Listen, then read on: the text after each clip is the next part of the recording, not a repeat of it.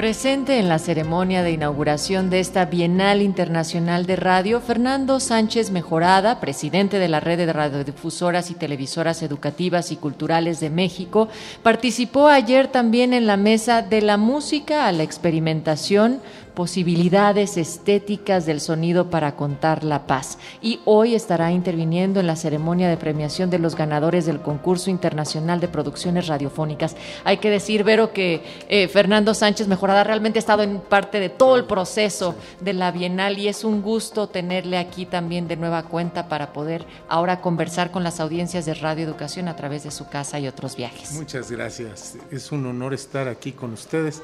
Uno de los noticieros más importantes de la radio, el más importante de cultura que hay en la radio.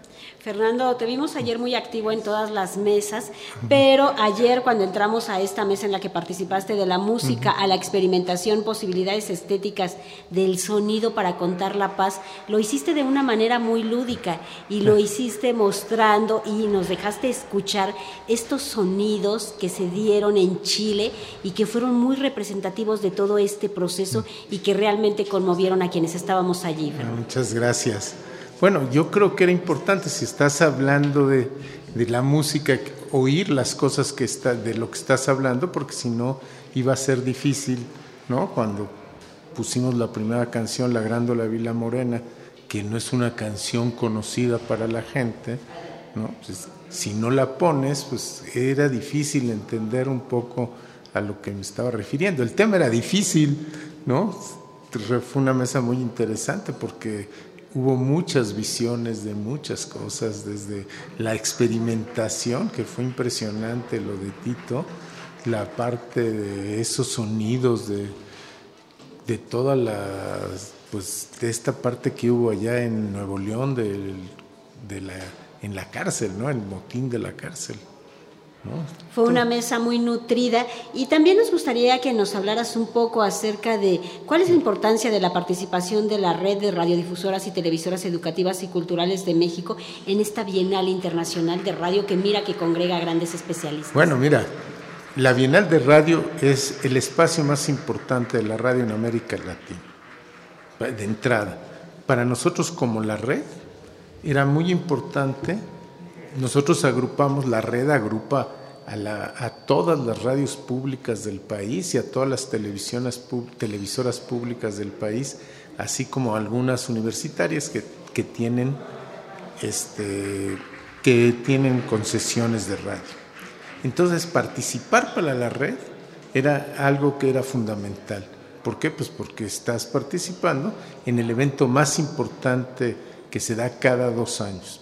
Y creo que la red cada día tendría que estar más metido en esta, en esta, en apoyar a estas, a estas iniciativas que se hacen, que ya en sí 14, 14 bienales, pues no es poca cosa, y tú lo viste hoy.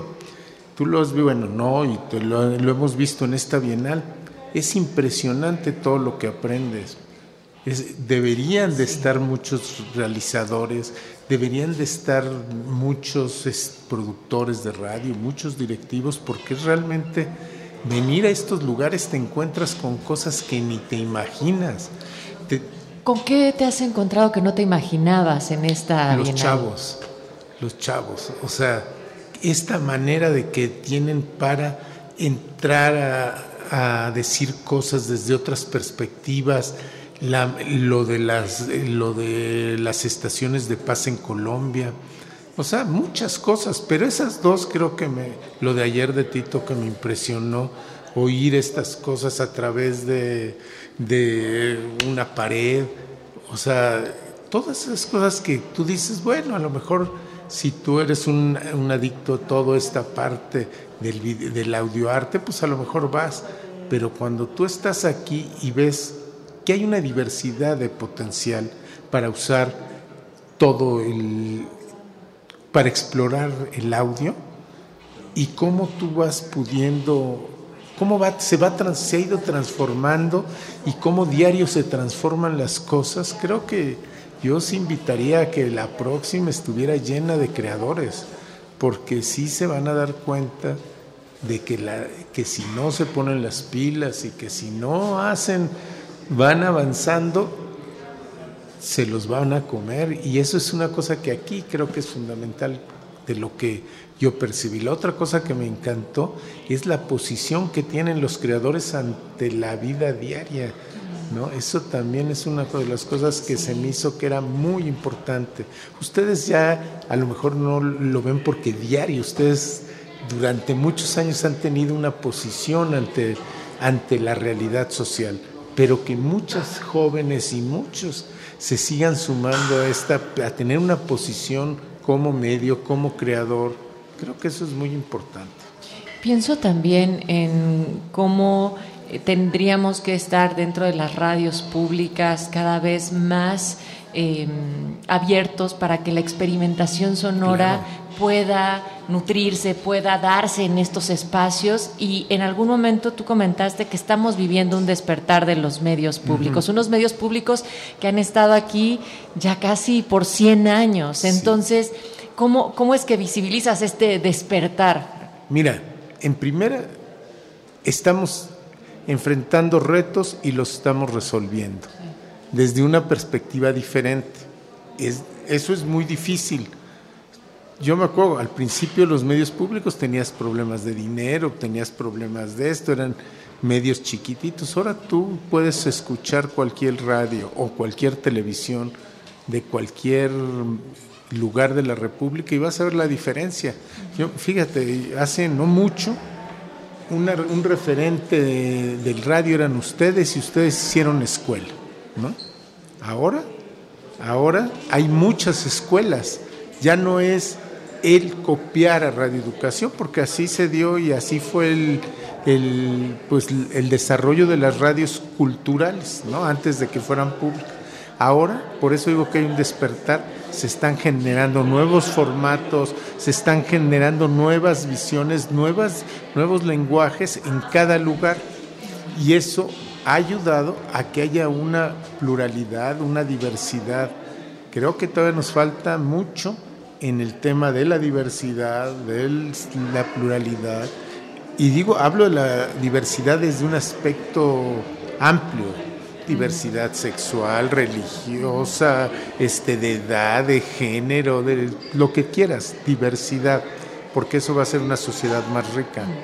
Algo que me parece muy importante de todo esto que has comentado y que destacas es esta cuestión de que no te cierras a, los retos tecnológicos y a estas posibilidades que los jóvenes ofrecen en distintos formatos y también este llamado que haces de ponerse las pilas para ofrecer, pues, eh, echar mano de estas tecnologías y revistar, por supuesto, nuestras narrativas.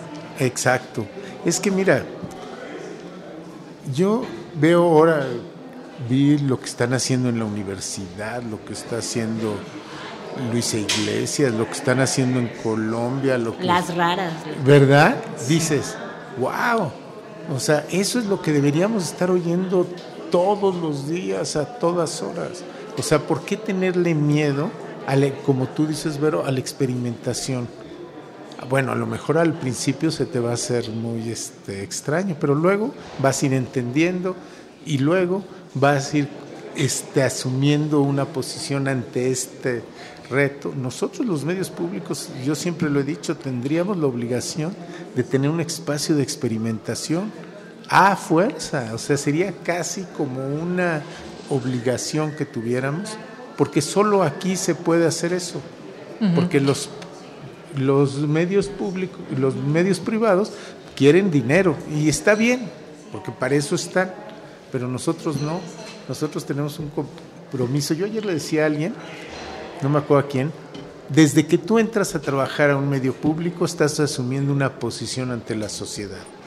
Ustedes que están en, el micrófono, o sea, si hubieran pudieron ir a cualquier lugar, pero escogieron un medio donde pudieran decir cosas, donde pudieran tener un compromiso, y eso, pues ya, ya en sí eso, ya marca una diferencia enorme, enorme.